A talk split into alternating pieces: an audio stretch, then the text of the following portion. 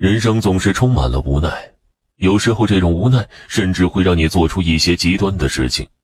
今天就给大家讲一个关于无奈的灵异故事，大家可以一起探讨一下，究竟什么是对，什么是错。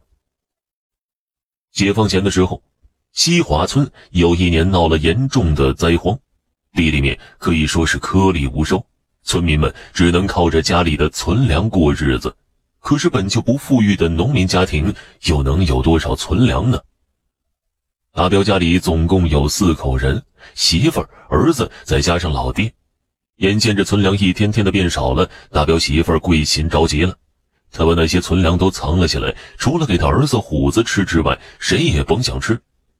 大彪儿子虎子刚满六岁，肚子一饿就会没完没了的哭。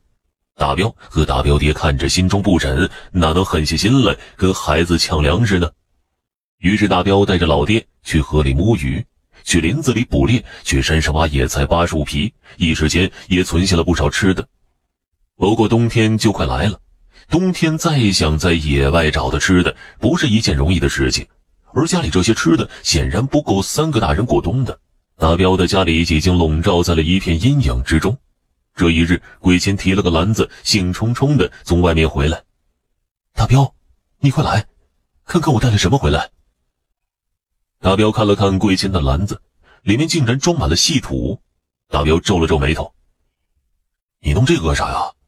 干啥？当然是吃了。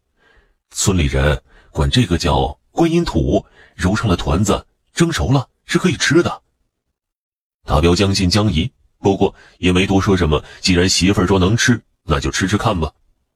当天夜里，大彪家的晚饭就是一桌子土团子。大彪爹先吃了一个，虽说入口苦涩，但是一个下肚，确实就觉得吃饱了。吃完了，他就下桌了。大彪刚想拿了团子吃，却被桂琴一把抢下来。桂琴赶忙把那土团子收起来，转手就给大彪递了两个菜团子过来。大彪有些不高兴。但是也知道自己媳妇儿是一片好意，也就没说什么，把菜团子吃了。接下来的六七天，鬼仙天天给大彪爹吃土团子，给自己和大彪吃菜团子。终于在第八天的夜里，吃出了祸事了。这天深夜，睡梦中的大彪突然被一声惨叫惊醒，他赶忙从炕上爬起来，仔细的听。没一会儿，那惨叫声再次响起。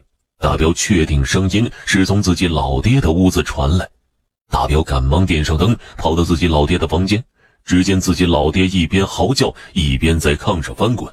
这时，大彪爹的神志已经不太清醒了，他只是指着自己的肚子叫，一句完整的话也说不出了。大彪拿着灯往自己老爹的肚子上一照，当时冷汗就下来了。只见自己老爹的肚子硕大无比，而那肚皮很薄，似乎随时都要胀破。大彪用手摸了一下那肚子，那肚子简直跟石头一样坚硬。大彪不知所措，急得在地上直转圈。这时桂琴也过来了，他也被眼前的景象吓了一跳。大彪爹看见桂琴，瞪圆了双眼，他伸手指着桂琴，就那么嗷嗷的叫着。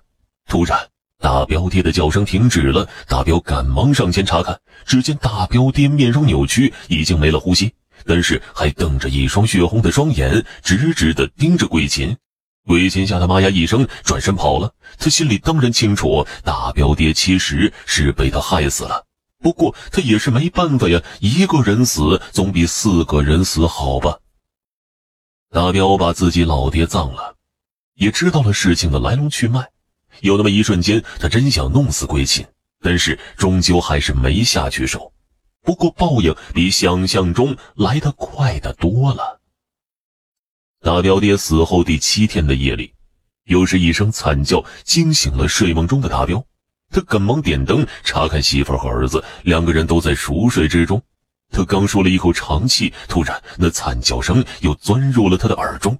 这回他听得真切。那声音竟是从自己老爹的屋子传来的。大彪连滚带爬来到自己老爹的屋子，只见炕上赫然躺着一个人，正是自己老爹。那肚子依然硕大无比，而自己老爹正瞪着一双乌黑的眼睛盯着自己。就在这时，屋子里面刮起一阵阴风，眨眼的功夫，自己老爹又不见了。突然，一声撕心裂肺的惨叫又划破了寂静的夜空，而这惨叫声竟然来自桂琴。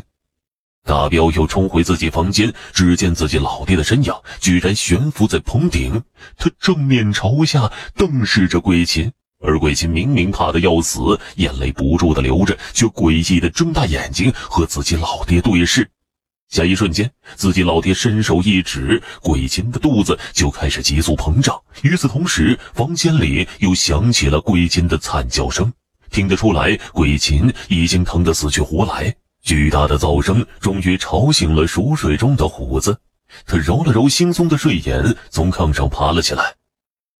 爷爷，虎子还有些懵，看见棚顶上的爷爷，小声的问着。这时，大彪老爹一愣，眼神突然变得温柔，而一个瞬间，他就消失不见了。桂琴的肚子开始慢慢缩小，他也停止了喊叫，看来痛苦已经消失了。桂琴和大彪纷纷跪倒，不住地对着空气磕头。虽说桂琴的命是保住了，但是愧疚之情将会伴随两个人的一生吧。